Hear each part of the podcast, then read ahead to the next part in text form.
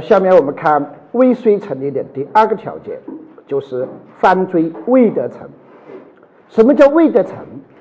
我们以前一种观点认为，未得成呢，就是没有完全符合犯罪的构成要件，叫未得成。我不知道大家看过这个说法没有？应该看过这个说法，很多书这么写，说只要没有完全具备构成要件的，就叫未得成。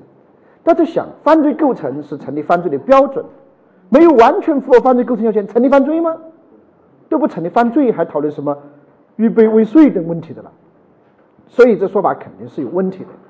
那这个地方未得成呢？我们要理解它的含义，必须要理解什么叫得成。未得成是一个消极的判断，只要没有达到得成的标准，我们都认定为是未得成。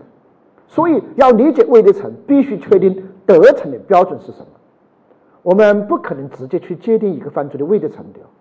举个最简单的例子，故意杀人罪。未得成的表现很多，一枪打过去，啪，被人脑袋一偏没打中，这叫未得成吗？啪，一枪打过去，轻伤没死的，未得成吗？重伤未得成吗？严重残疾未得成吗？成了植物人的这些是不是都属于未得成的表现？所以我们要从正面去界界定未得成，那是不可能的。但是他的得逞的标准是很确定的。故意杀人罪得逞的标准是什么？死亡就这一个标准，那没有达到的死亡的标准，是不是都叫做未得逞的？所以我们要理解未得逞，大家记住，只要不能证明得逞了，都叫未得逞，这点大家注意一下。所以有的案件真的是很困难的，就像我之前跟他讲过的一个例子：甲乙两人一先一后向被害人开了枪，但是只有一个致命伤，一发子弹击中的是太阳穴头部。一发子弹击中的是被人的心脏。大家看这个案件，我们不可能去要证明他们未得逞。你怎么证明他未得逞的？你没有办法证明这一点。但是只要我们不能证明他们得逞了，是不是都叫做未得逞的？像这个案件，根据有关事实，我们无法证明甲是得逞，因为只有一发子弹击中了，一先一后不知道谁打的，那就有着两人的行为跟结果之间都没因果关系。换句话讲，两人的行为都不能认定为是得逞，只要不能认定为是得逞，那就叫未得逞。所以大家千万别想着我们一定要去证明他是未得逞啊，这没法证明的，因为消极的没有的东西你没法证明，是不是道理的了？所以在这点上，我们必须是讨论什么叫得逞，也就是既遂的标准。那么得逞的标准呢？我们传统理论在这个地方也讲了很多。呃，如果学过传统理论的，可能应该比较熟悉这个内容。说得逞或者既遂的标准，要区分这个犯罪是属于行为犯呢，还是危险犯呢，还是结果犯呢，还是举动犯？如果属于行为犯的，意思是行为就既遂；如果结果犯，一有结果就既遂；如果那么比方说是危险犯的，一有危险就既遂；有的还是举动犯。一举动就击碎。再说，如果以前学过的，是不是接触过这个观点的？好的同学，过去学技术标准，老师是不是这么讲的？请大家注意一下，你想想，如果刑法中故意犯罪要分为这些种类，而且我们发现，不同老师在讲故意杀人罪的时候，有的人讲他是行为犯，有的人讲的是结果犯，有人说他是危险犯，是不是？那么究竟它的技术标准是什么？没有一个标准。如果标准太多，甚至搞成一案的一个标准，就相当于什么？没有标准可言。所以，请大家注意一下，那得逞的计税的标准跟这是没有任何关系的。回过头来，大家想一想，犯罪的本质是法益侵犯。法益侵犯，如果一个犯罪对这种法益侵犯达到了最高的标准、最高的程度。那肯定意味着是什么呀？得逞了，既遂了的。那这种标准最高的标准是什么？那就是这个法益侵犯的那种死害结果的发生，是不是最高的标准？比方说故意杀人罪，大家想保护的是生命，对生命的侵犯的最高程度就是什么？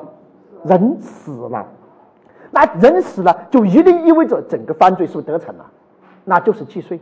所以从这个意义上讲，大家注意。既遂的标准或者得逞的标准，就是以这个犯罪那么根据这个犯罪成立犯罪所要求的那种构成要件意义上的实害结果的发生作为计税标准，更准确的表述就是以行为人希望发生的行为性质所决定的实害结果的发生作为计税标准。我之前讲结果的时候讲过，那么刑法上的危害结果包括危险结果和实害结果。危险结果是成立犯罪所要求的，实害结果在故意犯罪当中是不是既遂所要求的了？我之前是讲过这个观点的吧？然后讲因果关系的时候也讲过，有实行行为有实害结果有因果关系，在故意犯罪当中一定是既遂的。大家想一想吧，一个行为实行行为有了，实害结果已经发生了，法益侵犯的实际的结果已经出现的了，那还有更严重的情形吗？没有的了，那这个时候无论怎么讲，从法益侵犯程度来讲，是不达到了最高标准的，那就叫得逞，那就叫既遂。如果这还不叫既遂，那没有既遂标准的了。所以从这意义上讲，就是以实害结果的发生作为既遂标准。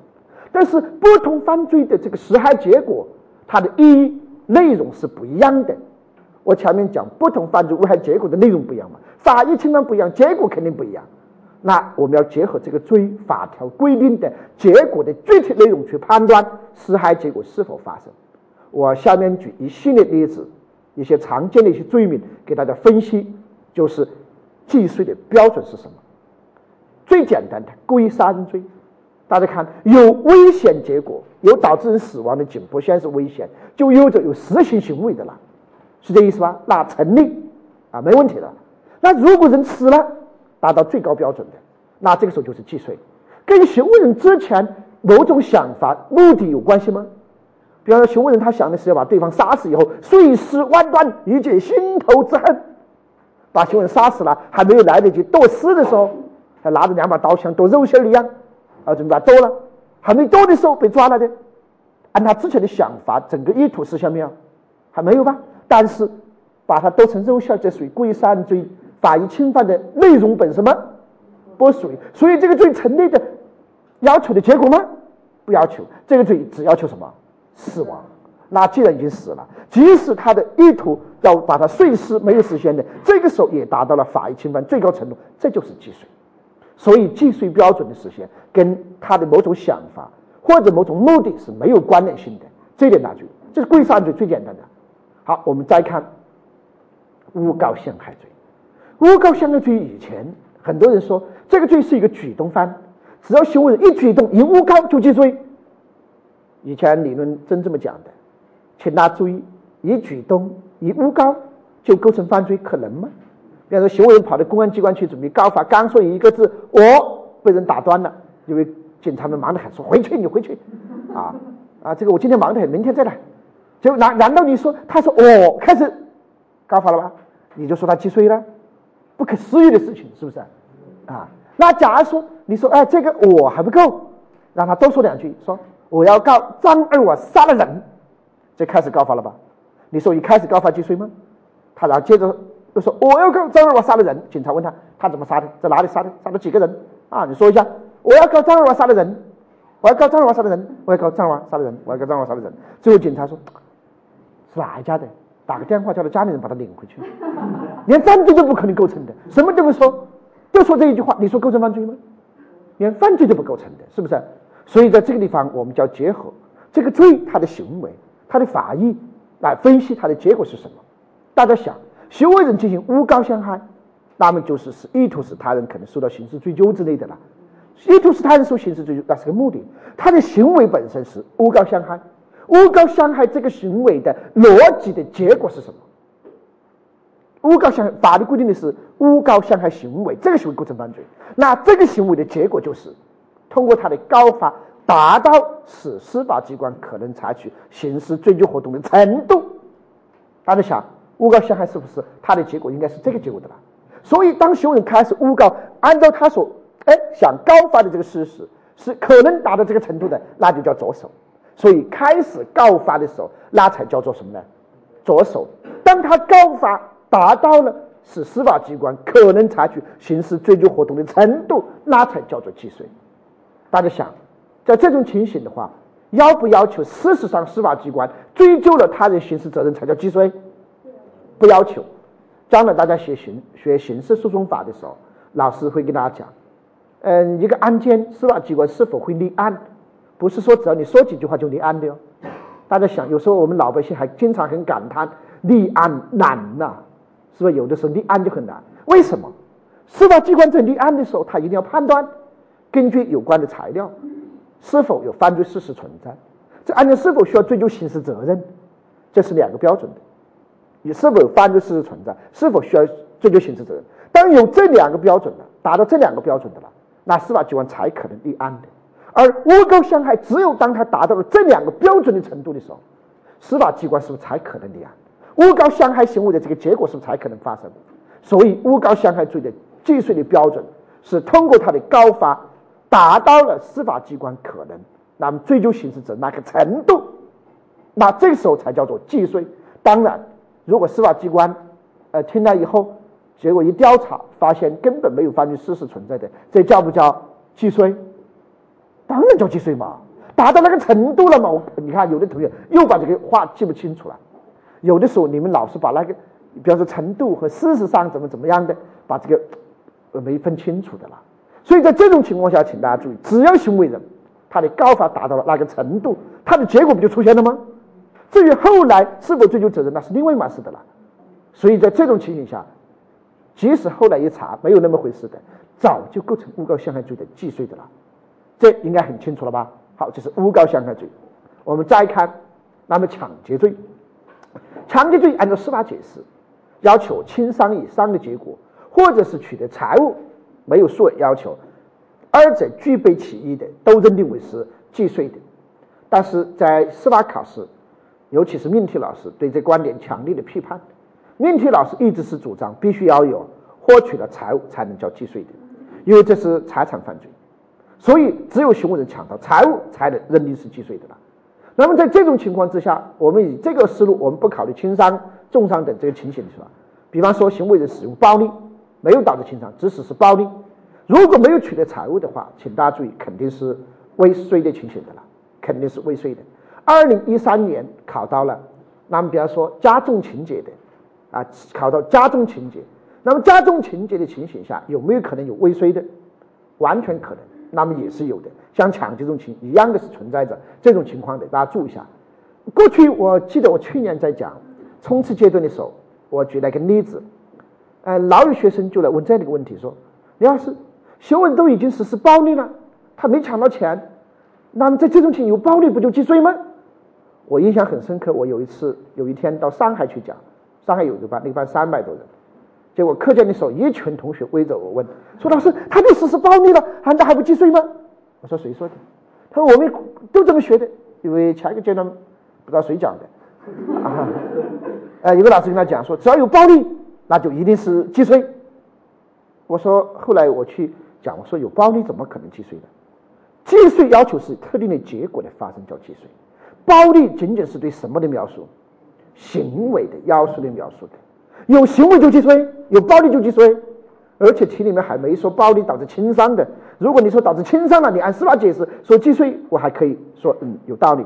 他只说暴力，然后就说既遂了。暴力是对行为的描述，而既遂标准一定要求发生一定的结果，特定的结果。只是这结果你可以做不同的解，要么轻伤，要么取得财物，这是结果嘛？如果说只要实施暴力就既遂的，你按行为的基本概念都没搞清楚。先把基本概念，什么是行为，什么是结果？既遂一定要有特定的结果为既遂标准，这点大家一定注意。不是说只有行为就可能既遂的，怎么可能的了？所以在这种情况下，有暴力，只是说意味着他达到主压制反抗，只认定为成立抢劫而已了。是否既遂要特定的结果发生没有？那原则上必须取得财物才能认定为是既遂的了。这一点大家注意一下的，这是没有数额要求而已的。这一点呢，一定要注意。好，这是一个方面。那接下来我们再看一下绑架罪。呃，以前绑架罪呢，呃，有的人呢就说，由于行为人以勒索财物为目的，那绑架罪的既遂必须要求取得财物才叫既遂。这种理解是没有看到绑架罪是一种侵犯什么法益的犯罪。绑架罪是侵犯人身自由的犯罪，请大家注意一下的。绑架是把他人作为人质的，是侵犯人身权利犯罪，它不是财产犯罪。别以为绑架罪是规定在财产犯罪那一章里面的，它是规定在呃侵犯人身权利犯罪这一部分里面，所以它是侵犯人身自由的犯罪，那就意味着行为人那么只要开始实施控制他人的行为，那就叫做着手。当行为人把他人作为人质予以控制，实际已经控制的时候，绑架罪就已经既遂的了，已经既遂的了。这个时候勒索财物的目的实现与否不重要。只是行实施行为的目的存在于内心即可的了，所以行为人一旦以勒索财为目的，把人控制，绑架罪成立，而且既遂，开始实施这个行为叫着手嘛，那这个时候既遂了。后来拿到钱与否不影响绑架罪既遂的判断，拿到钱那也是既遂，没拿到钱也是既遂，而且怎么去要钱的？直接打电话要钱的，让第三者打电话要钱的，让被害人自己打电话要钱的，影响。绑架罪既遂的判断吗？都不影响，因为一旦控制就既遂了。他只是说是属于一个继续犯，后面在整个行为持续过程中实施的其他行为不影响而已的了。所以绑架罪、请大家注意，只要控制对方，那就是绑架罪的既遂的了。好，这是一个。还有劫持含空气罪。那么劫持含空器罪，过去有人说这是个行为犯，只要一开始实施劫持的行为就叫既遂。大家想想，怎么可能呢？行为人实施的行为，法律禁止的行为叫劫持含空器。那劫持含空器这个罪，这个行为，它的最高的法益侵犯程度就是达到什么？控制含空器，劫持嘛，就意味着要控制它，或者控制含空器的航线，是不是达到这个程度才既遂的？不可能说在飞机上喊一声“我要劫机”，击碎了，被旁边一个乘客啪一巴掌拍晕了的，你说他击碎了？怎么也不可能的，所以在这种情况下，必须要求控制航空或者控制航线才能认定是既遂的。那盗窃罪要求是转移财物、占有才能认定既遂的了。原则上要求行为人控制这个财物，被害人失控就是。但是如果被害人失控能够判断，就失去占有了，行为人的控制难以认定的时候，也要认定为是既遂。在这种情形，失控加控制所的，因为对方已经失控了嘛。失控就有着对方财物受到了侵犯了嘛，对吧？而且在这个地方的占有，包括行为人占有，包括第三者等占有，都可以认定的了。所以，那么要求转移财物占有，认定既遂的了。那盗窃、抢夺、强制占有、暴走也是一样，也要求对方失去了控制，才能认定为既遂的了。原则上，对方失去控制，有的行为人或者第三者就控制的人，这个时候也必须达到这个程度了。那危险驾驶讲到这里，我们要说一下。有的有有的人就说：“老师，危险驾驶你怎么认定既遂？危险驾驶不就是危险犯吗？啊，你看一危险就既遂，或者一有行为就既遂，根本不是那么回事的。大家想一想，危险驾驶这个罪，它的法律禁止的行为就是危险驾驶的行为，一个就是飙车，情节恶劣的；一个就是在醉酒状态下，那么驾驶机动车在道路上行驶的，这是法律禁止的这个行为。好。”我们来判断这个行为的最高的法益侵犯程度，结果，那么这个时候的结果就是在飙车的情形，只要行为人那么开始实施飙车这个行为本身，那这个时候这个行为的结果是不是就出现的了？所以它的结果是指的这个结果的，不意味着任何就是我们讲实害结果一定要人死了，有人重伤，那才叫法律禁止的实害结果哟。在这个地方的结果，请大家注意，要结合这个罪的行为内容去理解的了。因为法律禁止飙车这个行为，这个行为的结果就是一旦开始飙车，已经进进行了飙车开始了，那这个时候是不是对？那么公共安全等等就已经侵犯的了。他就是要禁止这种结果的。这个时候的结果就是这个行为所要求的实害结果。所以，当行为人一旦开始飙车的时候，这就是既遂。所以。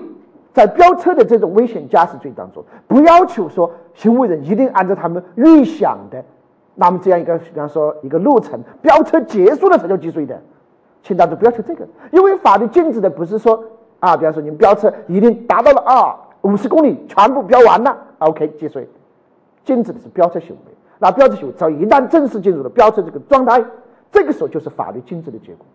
所以，不同犯罪法律所要禁止那种结果，要结合行为事实本身去认定的了。所以，那么这个罪的计税标准大家清楚的了啊。那还有像放火罪之类的，昨天居然有一个人来发在微博上问说：“要是啊，说你这个放火罪的计税标准，说是采取什么独立燃烧说之类的，说张明开教授现在还是呃采取独立燃烧说，我不知道谁讲的这个观点啊。我如果是发现有人真还在讲说张明凯教授现在还主张独立燃烧说的，那基本上是十年前的观点了。”基本上是十年前的观点了，最近十年早就改了。跟大家说一下，也就是放火罪，我们过去讲独立燃烧说是技术标准吗？那我们过去就想嘛，放火嘛，啊，那就是只要通过他的放火行为，使得对象物可以通过媒介物达到独立燃烧的程度，就叫既遂。我们过去这么理解的。大家想一想，放火罪，放火的这个行为，法律禁止的行为，它的结果是什么？引发火灾。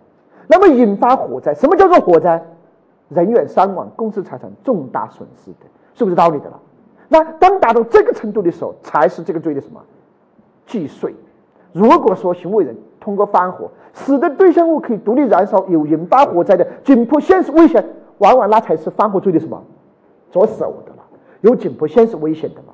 所以在这个地方，根本不是采取独立燃烧说的，请大家记住这点。这就涉及到一百一十四条、一百一十五条的关系问题。一百一十五条那其实就是关于计税的规定，一百一十四条就是关于未税，它的分则具体条文把未税的情直接规定下来而已的了。所以在这种情况下，不是说独立燃烧就是计税了。再比方说投放危险物质罪，过去有种观点，一投放危险物质就怎么样，就计税的，怎么可能？假如说行为人一投放危险物质，投到一口井里面去，发现不对。我不能这样，赶紧把井里面的水全部处理的了，没有导致任何结果发生的，那你说这叫什么呢？积税？积税以后有终止吗？绝对不可能的，是无法解释这个问题的。其实，在这种情况下，正确的解释就是：行为投放危险物质，请大家注意一下，他行为人实施这个行为，希望放任的投放危险物质的这个行为本身的逻辑的结果就是什么？人员伤亡、公司财产重大损失，这是很正常的了。行为人实施这个行为，他希望放任的结果也是这个结果啊。这个条文大家可以看一下，就是这个结果的。所以在这种情形当中，请大家注意，我们说，只有当导致人员伤亡、公司财产重大损失，那才能认定为既遂。尚未造成严重结果的，或或者是无法证明尚未造成严，就是否造成了严重结果的，那这个时候只能按照未遂去认定。当然，直接适用那么一百一十四条。不再适用总则关于未遂的处罚规定，因为刑法把这种情形的未遂独立的规定在分则当中的。好，这是一种。我们再看，比方说受贿罪之类的计税标准。那么关于受贿要分情形的，受贿罪的法益是职务行为的不可收买性，或者公众对职务行为不可收买性的信赖，这都是这个罪所要保护的法益。在索贿的情形、索取贿赂的情形，国家工作人员向对方提出索贿的要求。一旦提出这个要求，表述完毕了的，是不是给别人的印象就是职务行为可以做交易的？他就事实上已经是侵犯到这个罪的法益，这就是受贿罪的既遂。但是在收受贿赂的情形，被动的收受贿赂，对方主动给他财物，那这个时候要认定为既遂，要求行为人收受贿赂，而且承诺为他人谋利。因为收受贿赂承诺为他人谋利益了，那就意味着权钱是不是做交易？或者公众对权权交易不可，呃，就呃权钱不可交易、不可收买的一种信赖受到了破坏，那就是既遂的。所以，如果是国家工作人员收受贿赂，没有承诺为他人谋利，而是一转身把钱交到纪委去了的，大家说这个时候能认定构成犯罪吗？连犯罪都不能认定的了。所以，那么在被动收受贿赂的时候，只要收受了财物，那这个时候就可以认定为是既遂。当然，收受的财物本身是什么形态重要吗？不重要，收受贿赂的财物，比方说是假币也好，啊，或者是淫秽光盘也好，毒品也好，还是其他什么东西也好，任何财物，请大家注意一下，只要收收了，这个时候承诺为他人谋利都是既遂，而且也不要求五千以上。很多人以前认为说，呃，就是受贿罪是不是要求五千元以上？说必须达到五千才能认定为是既遂。如果收受的是伪劣产品，经鉴定没没有价值的，不认定既遂，错误的。这个罪的成立本身，包括既遂的认定，是不是以数额多少为标准的，而是说权钱做交易为标准的。因为这个罪的法益是这个内容的，所以无论收了什么东西，无论收什么，只要权钱做交易的，请大家注意一下，那都是受贿罪既遂的了。这点大家注意一下。那关于什么贪污罪的既遂标准的话，啊，贪污，那当然行为人转移了财物占有，使得单位对财物失去了控制，那就认定是什么呢？既遂的了。所以在这个地方，大家要结合不同犯罪的行为的内容来判断构成要件意义上的结果是什么。大家听到这里，理解我为什么之前讲危害结果每个构成要件要素的时候，我反复跟大家强调。罪的法定，我们首先要搞清楚每个罪的行为对象结果是什么。如果你连每个罪的这些内容就搞不清楚的，这个罪成立标准是不是就搞不清楚了？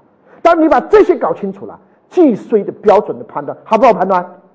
非常好判断的，请大家注意啊！因为只要行为希望放任的行为性质所决定的那个实害结果，也就是法这个罪的法益侵犯的最高程度的表现出现的，那就叫做既遂。当然，讲到这个地方，还要提示一下，少数的犯罪对行为人导致结果的那么方式、原因、因果进程是有要求的。还记得我之前讲诈骗罪、敲诈勒索罪、抢劫罪吗？这个时候，行为人取得财物，但是必须满足特定的行为结构，那么才能认定是有因果关系，认定为既遂的。如果行为人进行诈骗，尽管取得财物，但对方不是被骗的，换句话讲，他没骗到钱，那也不能认定为诈骗罪既遂哦，只能认定为诈骗罪的未遂。结合之前讲的知识点，所以大家听到这里，大家应该感觉到，我们之前讲，哎，故意犯罪当中发生的构成要件意义上的实害结果的，那是既遂。那在因果关系判断上，故意犯罪当中实行行为实害结果有因果关系的，这是什么？既遂。我们在讲这个地方的时候，既遂标准就是这样的。行为人希望放任的那个结果，那个结果不就是构成犯罪意义上的结果吗？这个结果也是行为人实行行为的逻辑的自然的一种结果，是不是法益侵犯的一种结果嘛？所以所有的问题是不是一致的了？如果大家能学到这个问题上，把每个罪的这些问题搞清楚，很简单。这就是关于就是说得逞的标准。凡是没有达到这个得逞标准的，请大家都叫未得逞。所以未得逞是一个消极的判断，这点大家注意。好，下面我们再看未得逞的原因是什么？关于未得逞的原因，那么如果是基于一字以内的原因，那认定为中止；一字以外的原因，那肯定是属于未遂的情形了。所以我们理解一字以外，必须结合一字以内去理解的了。一般来讲，一字以外的原因，如果是一种客观的一种障碍，一般是好认定的。比方说，行为人在实施犯罪行为的过程当中，如果遭到了他人阻止，直接把其制服了的，这属于意志以外的原因，很好判断吧？或者行为人实施行为之后，其他人阻止了结果的发生的，其他人把被害人送到医院去救活了的，像这种情形，一般来讲没有任何问题，很好判断，属于意志以外的原因。比较困难的就是，如果是一种主观障碍压制其意志的因素。和意志以内的原因该怎么去区分？那在这个地方，基本的标准，我们采取主观说，是以犯罪分子行为当时的认识意志为标准的。法条写的很清楚，出于犯罪分子意志以外的原因未得成的是未遂，所以一定是以犯罪分子自己的认识、自己的判断为标准的，而不能以其他事后的或者第三者的认识来判断的了。比方说，我们举个例子，啊，比方说行为人他实施行为的时候，他自认为我还可以继续实施犯罪，我还可以达到既遂，尽管客观上可能是不能达到既遂的了，不能继续实施的，但是他认为还可以，然后放弃了的，那是不是一种意志以内的原因的了？因为是他认识为准，不是以客观的判断为准的，这个时候要认定为是终止。但是如果行为人他认为我不可能继续实施犯罪。这个案件在这种情况下，我不可能达到既遂的，没办法。然后这个时候放弃，哪怕在客观上或者站在事后的立场来判断，他完全可以继续，完全可以达到既遂的。但是在这种情形，由于他认为不可能实施，所以对他来讲是压制其意志、主观意志的因素，那属于一种主观的障碍，所以要认定为属于未遂的情形。我先举小例子，因为我之前每年先先举小例子，后来老师考试的时候就考到类似的情形，所以需要大家把它分清楚的，一定记住啊这个地方，别到时候听到我的观点，一下子一下去看书不知道看了，又把别人的观点记住的了，到时候做错了别怨我，跟他说一下啊，啊，比方说啊，行为人准备去盗窃一个超市，进去以后背着手在超市里黑暗当中转了一圈。然后寻找作案目标，啊，手伸过去，哎，这个不行，太占地方了，就开始在找。其实他进去的时候，保安已经发现了，黑暗当中十二个保安就盯着他，只要他敢拿东西，冲上去把他抓了。而且这十二个保安当中有八个是做过城管的，那是很厉害的。大家说客观上他能击碎吗？那是很难想象的，是不是？结果这个凶人站了一一阵以后，没意思。盗窃特没意思，啊，还不如去学刑法、参加司法考试呢。直接从窗户翻出去走了。大家看，客观上他的行为可不可能击碎？很难。但是行为人认识到这点没有？没有。他认为我是可以继续实施的。在这种情形，那就以他的认识为准。整个案件是出于意志以内的原因，他放弃了自己行为，所以要认定为是终止的。过去真题是不是考过类似情形的？比方说，行为人呢投毒想把被害人杀死的，啊，后来看到被害人挺可怜，把被害人送到医院去进行抢救，后来发现被害人根本不会死，大不了放几个屁，拉一顿肚子，拉了以后那不就好了吗？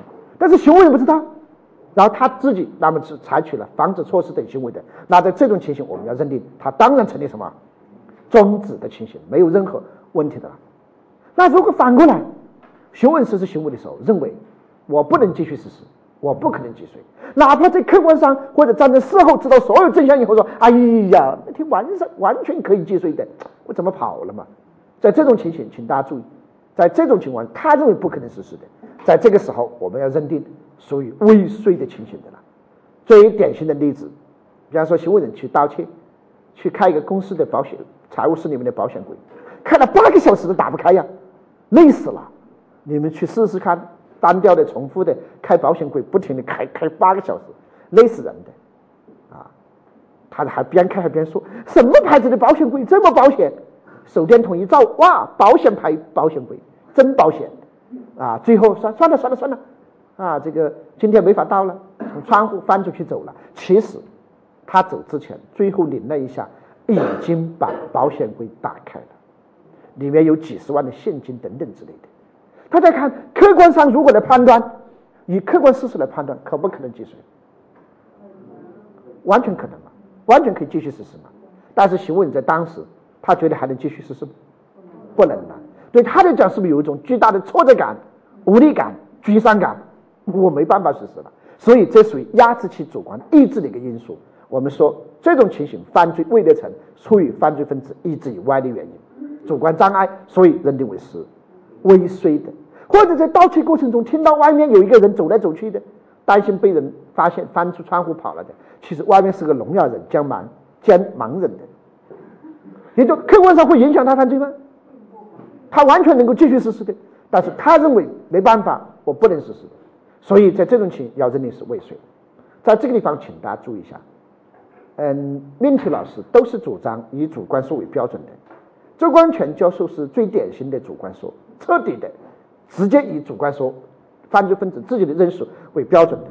张明凯教授这个地方的理论稍稍复杂一点，那么需要判断，就是首先以就是以他自己的认识主观说为标准的判断啊，然后呢再结合比方说弗兰克公司等具体情形去分析的。但是核心仍然是采采取什么呢？主观说的了，以犯罪分子自身在行为当时的认识为标准的，而且这个法条写的清清楚楚嘛。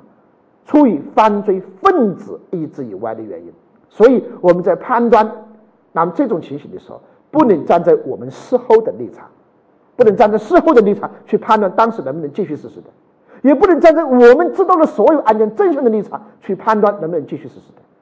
这点要以犯罪分子自身的认识为标准的。二零零九年和二零一二年都考了这个知识点的。二零零九年我先讲这个例子吧。二零零九年考了这么一个例子的。行为人开枪准备把被害人打死，啪一枪打过去，被害人穿着一件防弹背心，弹壳直接掉到地上去了。行为人一看，哎呀，怎么穿着防弹背心呢？就跑了，边跑还边回头冲着别人说：“我不信你天天穿着防弹背心跑了的。”大家想，如果这个案件按照客观说，站在客观的立场或者社会立场的判断，大家说行为人能不能继续实施？完全可以继续实施嘛？有的同学说老师他穿防弹背心呢，但是穿了防弹头盔没有？那如果站在客观的事后的立场说，他完全可以爆头啊，直接爆头把他打死的，或者说不爆头直接打他的下半身呢？下半身是不是也有几个致命部位的呢？那你看他完全可以继续实施。如果你站在客观的事后的立场判断，是不是会得出这个结论？完全可以实施，但是不实施。你看宗旨怎么可能的？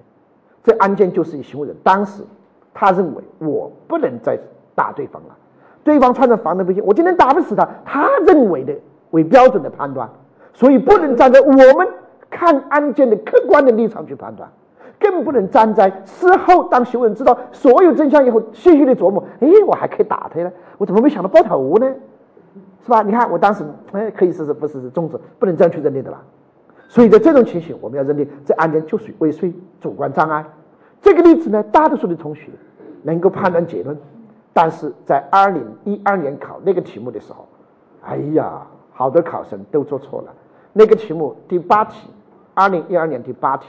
是二零一二年一率最高的一个题目，一率高，就是因为很多人过去这观点没学对。在市场上有一本很重要的书，影响也蛮大的。我以前跟他们老板吃饭，我还跟他说，他说要跟我们这个书提点意见。我当时就说，我说你这地方是我随便翻了一页，我说你这地方写错了的。他写的是客观说，这地方以客观说为准。我说这地方是以主观说为标准的。如果我说将来真考到，我说这会害人的，啊，然后我还随便翻了几页，啊，我跟他说了，我说你这书的观点太落伍了，很多地方太旧的，太陈旧，陈的意思就意味着它属于灰尘的意思的，是吧？早就应该改的了。但是我说你这书一直没改，我说你这个地方会害人的，到时候在二零一二年的时候正考这个知识点，好多人当时拿着这个书。还当时在我微博上还发言的啊，说别人这么这么说的，以客观为标准的嘛？怎么可能？那是错的，请大家注意。我每年讲的时候，这个地方反复强调以他自己在行为当时的认识为标准，而不能以事后他的认识为标准，更不能站在第三者的立场为标准。二零一二年考了哪个题目呢？大家听一下，这么一个题目：行为人要以杀人故意对被害人实施暴力，掐着被害人的这个脖子。半个小时以后一看，呀，你怎么还没死呢？然后就拿出刀，连捅了三刀，一刀捅到对方肚子上，一刀捅到皮带上，最后一刀还把那个呃刀柄给搞断了的，刀搞断了的。然后行为人当时一看，说：“我服你了，你命太大了，这样整的还整不死你，算了。”大家看，当时是不是有这个意思的？其实他之所以强调这句话。大家从这句话里面，你可以读出当时行为人那种沮丧感、挫折感、无力感呐，你能体会到吗？我这么努力的去杀人了，掐半个小时，哎呀，后来还没死啊！你们试试看，掐半个小时累不累的，同学？还别说掐一个东西了，你就做这么一个动作，你做半个小时。你上课的时候你坐着，就这样不动，你掐吧，你做半个小时。你想想你的仇人，你再掐他。你做不了五分钟，哎呀，手就软了，是不是？所以修人很努力的去杀人呐，刀两整砍三，连捅三刀，连刀就搞断了的。我们能体会当时他的心情不？我们只能站在行为人当时的理解的，在当时的角度判断。他想，我这么整的还整不死他，这家伙命太大了，没办法，我服你了。然后把被害人还送到医院去了的。大家看，很多人就被，哎，后面。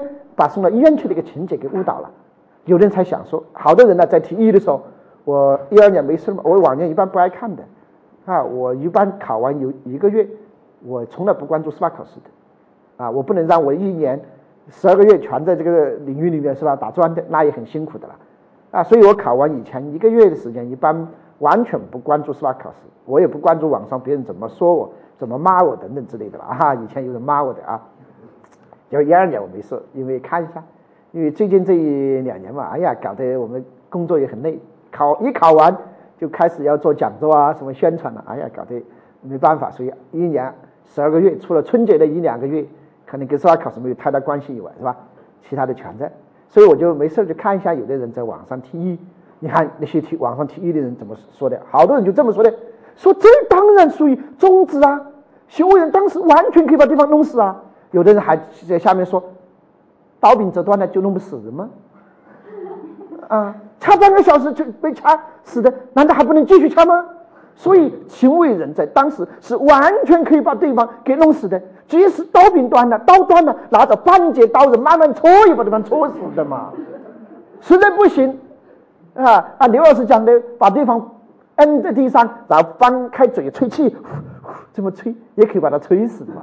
所以你看，他完全可以把他弄死的，但是行为人不做了，还把对方什么淹去了，这不就叫终止吗？选终止的基本上是这么思考的，基本上都是这个思思路的了。但是这样去思考的同学，他是不是站在事后的立场，站在第三者的立场去看这案件的？有时候我很感叹，这些提异议的人呐，比起犯罪分子还坏。犯罪分子在当时就有一种巨大的无力感、挫折感，觉得弄不死他了。结果第三者，你看这些提议的人在旁边看，给他支招，怎么会弄不死他嘛？继续掐嘛，拿着刀刃继续扎嘛。如果这些提议的人站在旁边看的话，估计直接给他支招，还可以弄死的，别有那种沮丧感，是吧？那往往希望都是在失望当中那么产生的啊，所以。继续弄，继续掐，再掐他半个小时，肯定就整死了。如果这些提议的人是不是有可能真有这样的了？或者你站在事后的立场，犯罪分子事后有时候他想想，哎，我当时也可以把他弄死了，对吧？就像别人说的，那网上那些考生学法律的人都跟我支了招呢，说我可以继续掐呀，可以用刀刃戳啊。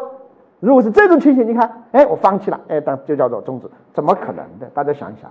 我们必须站在行为人在当时他自己的认识为标准，他认为，哇，我没办法再继续实施的了，对方的命太大了，我整不死他。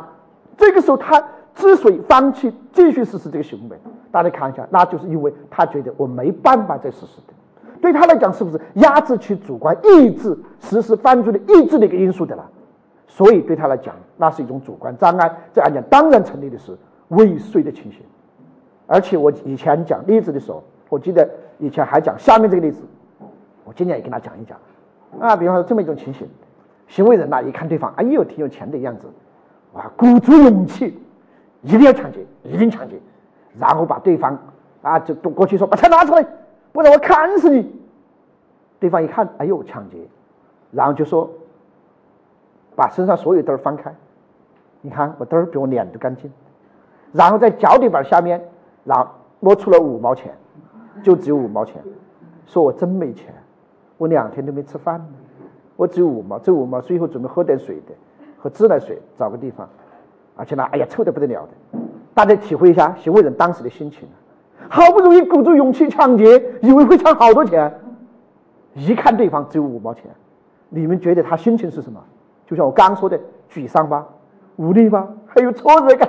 哇，怎么这个样子了？你可以体会到，是不是有种抓狂的感觉？好，你们体会一下，行为人当时做了一个什么事情呢？不要拿着五毛钱说你要拿去，我就只有五毛，你别砍我好不好？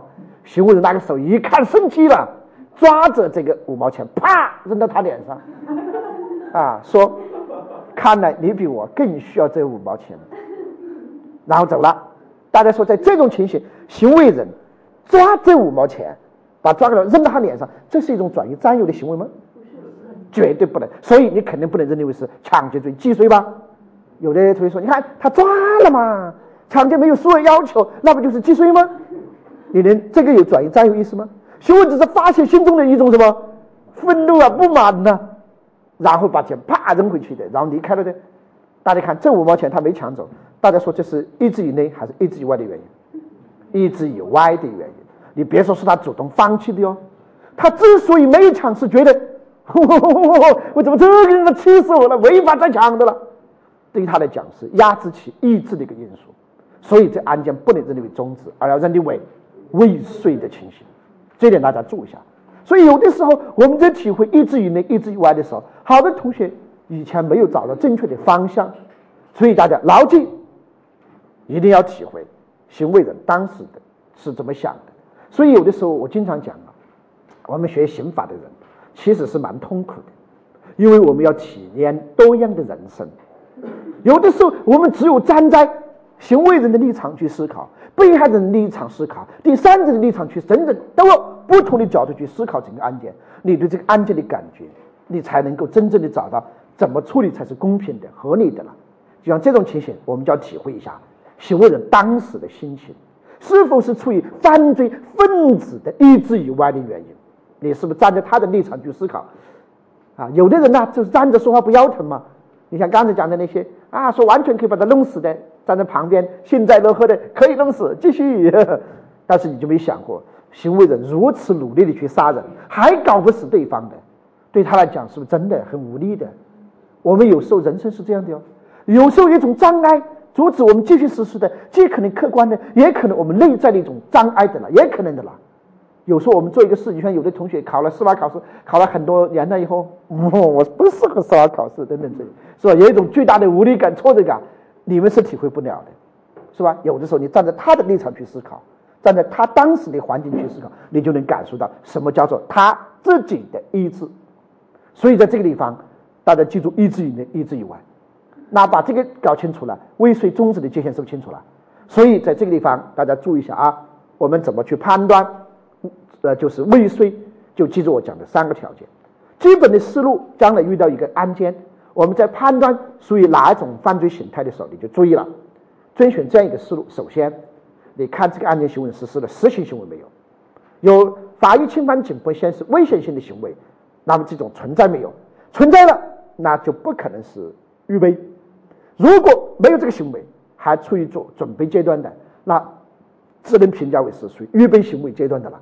然后再看行为人在这个阶段是由于意志以内、意志以外的原因，那么没有能够继续实施的，分别认定为犯罪预备和预备阶段的终止。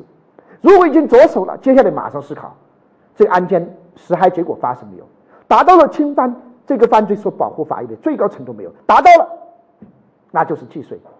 那没有达到，那你接着看没有达到这个程度的原因是什么？是出于犯罪分子意志以内、意志以外的原因。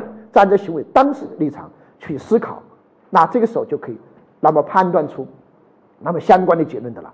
这个时候大家下下去，你们看练习题也好看历练真题也好，我希望你们先开始的时候把这个思路在每个题里面把这个思路完整的去过一遍。就说你每看到一个关于考规范的形态的例子的时候，你都按照这个思路去分析它。请大家注意一下啊，完整的思路去分析。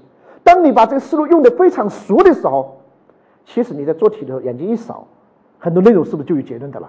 当你没有用熟的时候，需要大家把这个基本的思路原理在脑海里不停的去过。因为比方说有同学有时候来问我们案件的时候，我们也不是什么神呢，是吧？也不是不用看就知道不可能的。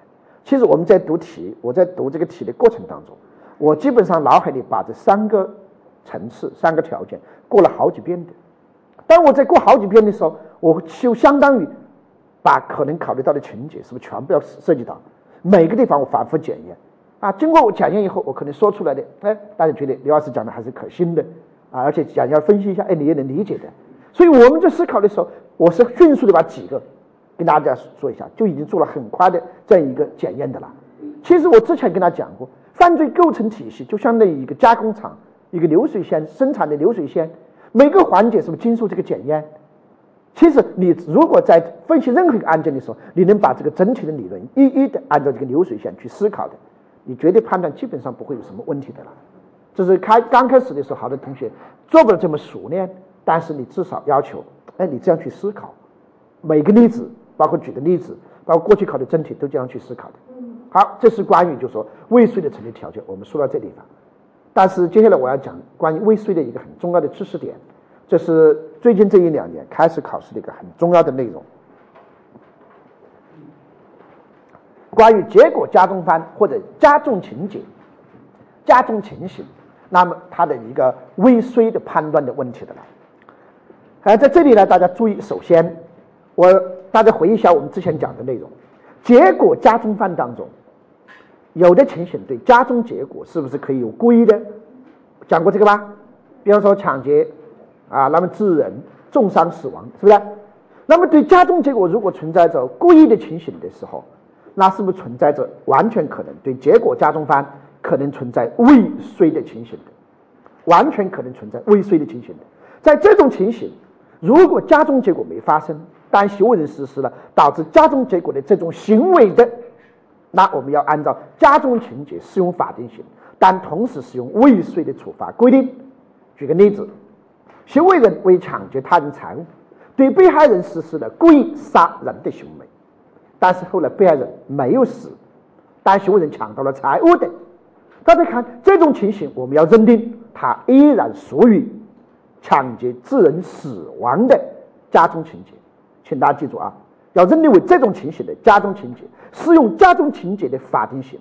但是死亡结果发生没有？没有，所以同时适用未遂的处罚规定。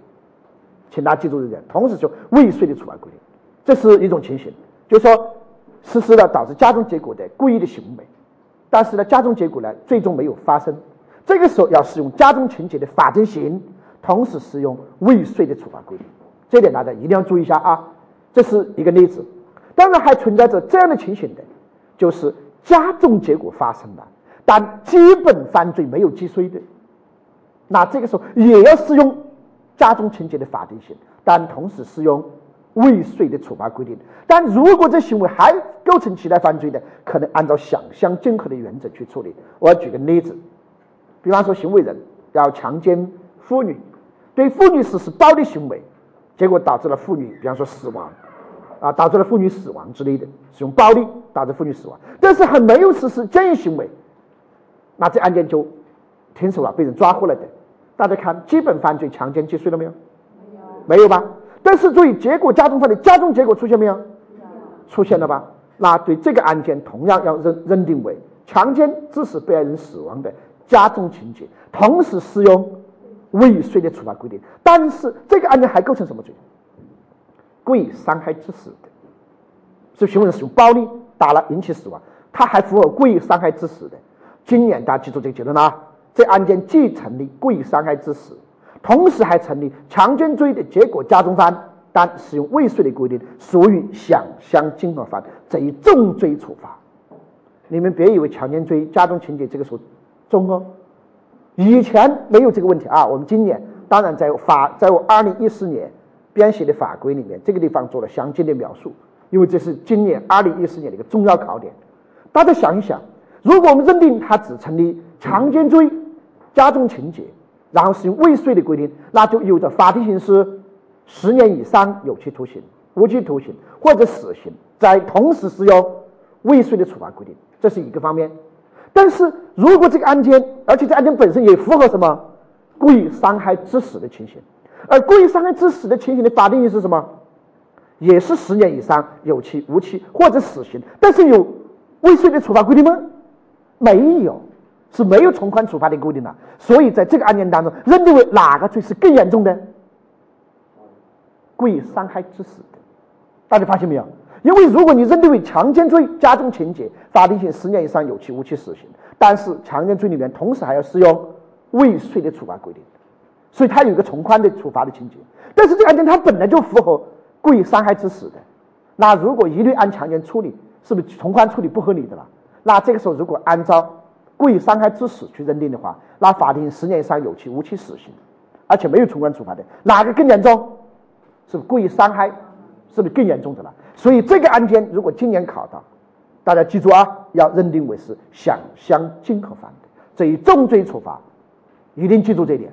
我再举个例子，跟大家说一下啊，呃，比方说行为人要实施啊，就是抢劫行为，为实施抢劫行为，对被害人实施了故意杀人的行为，把被害人杀死了，但是没有取得财物的，没有取得财物的，按照我之前讲的，请大家注意啊，这个案件肯定认定为抢劫致人死亡的结果加重犯，适用加重情形的法定刑，也就是处十年以上。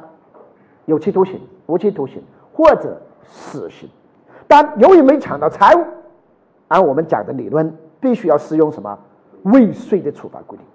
但是这个行为本身，它完全符合什么罪？故意杀人罪的。而这个，而且是故意杀人罪的什么？既遂，故意杀人罪的既遂嘛。故意杀人罪既遂，法定刑是处死刑、无期徒刑、十年以上有期徒刑。而且这案件有没有其他从宽处罚情节？没有。这个时候哪个罪更严重？是不是故意杀人罪重的？所以这个案件要按照想象竞合犯的原则认定，这一重罪处罚。大家注意一下这点。这就是我们讲的，就是对结果加重犯，是不是完全可能有未遂的情形了？好，这是一个。另外，那么就是涉及到结合犯，那么也是有未遂的情形的。这点大家注意啊，结合犯这也是一个重要考点哦。啊，比方说绑架杀害被绑架人的，那么这是一个典型的结合犯的情形。行为人实施绑架行为以后，后来基于某种原因准备杀害被绑架人的，但是被人。阻止了，在这种情况下，依然要适用绑架杀害被绑架人结合犯的法定刑处死刑，并处没收财产。但是这个地方同时要适用未遂的处罚规定，就是说结合犯完全可能是有未遂的。再比方说，拐卖妇女儿童罪里面是不是包含它的一种结合犯加重情节，就是奸淫被拐卖妇女的？如果这个时候实施强奸行为，请大家注意一下。如果强奸既遂了，那当然就按既遂该怎么处理怎么处理了。但是如果拐卖妇女儿童，行为人要又要强奸被拐卖的妇女或者幼女的，这个时候被人阻止了的，那这个时候是不是也要认定为，那么就是加重情节，适用加重情节的法定刑，但同时适用未遂的处罚规定，因为强奸他没有既遂嘛，未遂嘛，也要适用未遂的处罚规定了。那还有强奸和迫使卖淫的。行为人要强奸妇女，要迫使其卖淫，但是没有实施强奸，被人阻止了，奸淫行为没实施的，被人阻止了，这时候也要认定为强奸和迫使卖淫的加重情节，适用加重情形的法定刑，但同时适用未遂的处罚规定，这好理解吧？那还有，那么对一些加重情节之类的，行为人实施，但是没有打基本犯罪没有未遂的。那也要认定为是适用加重情节的法定刑，但同时适用未遂的处罚规定。最典型的入户抢劫，行为人闯到别人户里面，以犯罪意识闯入，准备抢劫，但是进去以后遇到一个高手，把他打了，送到派出所去了的，这也叫入户抢劫，适用入户抢劫的法定刑，但同时要适用未遂处罚规定，因为没抢到钱嘛。二零一三年的真题就考虑说，说这种抢劫加重情节，只要有加重情节的，就按照既遂处理，而不考虑未遂的问题，错误的吧？没抢到钱，当然未遂啊。或者行为人，那么在公共交通工具上抢劫，结果呢，准备抢劫，说抢劫，不然砍死你们的。结果说你搞笑，有我在这里你还抢劫，啪把他制服了的。大家一看，是不是要适用在公共交通工具上抢劫的法定刑？但是同时要适用未遂处罚规定。或者行为持枪抢劫，但没抢到钱的。是也要认定为持枪抢劫，但同时适用未遂的处罚规定，没有任何疑问吧？好，这些情节大家注意啊，其他这些加重情节都是有的。但是刑法中也有一种，就是法定性提高的情形，就是根据数额或者严重的情节为标准的。刑法当中是不是有？比方说有的数额较大的处什么什么，啊，数额巨大或者有其他严重情节的。数额特别巨大或者有特别严重情节的这种规定不适用。刚才我讲这个原则，因为这个地方的数额较大、数额巨大、数额特别巨大的规定，或者以及情节严重、情节特别严重这些规定，它只是单纯的量刑的规则。这种量刑规则不存在未遂的问题，必须是案件事实符合了数额和情节的要求以后。才能按照相关的数额和情节的法定性进行处罚，不存在未遂问题。比方说盗窃，有数额较大的，有数额巨大的，有数额特别巨大的，是不是有这样的情节规定呢？那行为人他本以为自己会盗窃数额特别巨大的财物，结果打开一看只有五千块钱，盗窃走了的，你能不能说这叫盗窃数额巨大这种情形，然后适用未遂的处罚规定？不能。这个地方必须有多少算多少的，那如果只到了五千，那就只能按照数额较大认定的了，或者其他严重情节也是一样，必须有了那个情节，才能按照那个情节的法定刑处罚。也就是这样的量刑规则的情形是不存在着未遂的问题的。这点是我们在学这个地方要注意的。这是整个二零一三年，我相信一定会考的。啊，就是整个我刚才讲这一系列情形，结果加重犯、结合犯、加重情情节，以及我说的数单纯的数额和量刑情节之类的。这些情形不存在未遂，一定要有这个情节才能认定这个情节。可能大多数同学过去应该没接触这个的，思考就基本上没接触到这个，是吧？这是今年啊，我们特别跟他强调的内容。当然，我的书其实讲义写了很多年，结果加重犯也存在着未遂等等的，是吧？只是呢，我们今年特别跟大家强调一下，分几种情况啊？结果加重犯的啊，这是一个一般的情节加重的情形的，结合犯的情形的。单纯的数额和严重情节这些量刑规则的，只有后面那个量刑规则，那么这种情形是不存在未遂的。其他加重情节，包括结合犯、结果加重犯、情节加重犯的这些情形，都是有什么的未遂的。比方说强奸嘛里面也是一样的，行为人如果在公共场所要强奸妇女的，大家看在公共场所当中强奸，这是个加重情节吧？那如果在公共场所强奸妇女，后来被人制服了，没有奸淫的？也要适用加重情节的法定刑，但是同时适用未遂的处罚规定，是不是道理的了？这点要注意一下。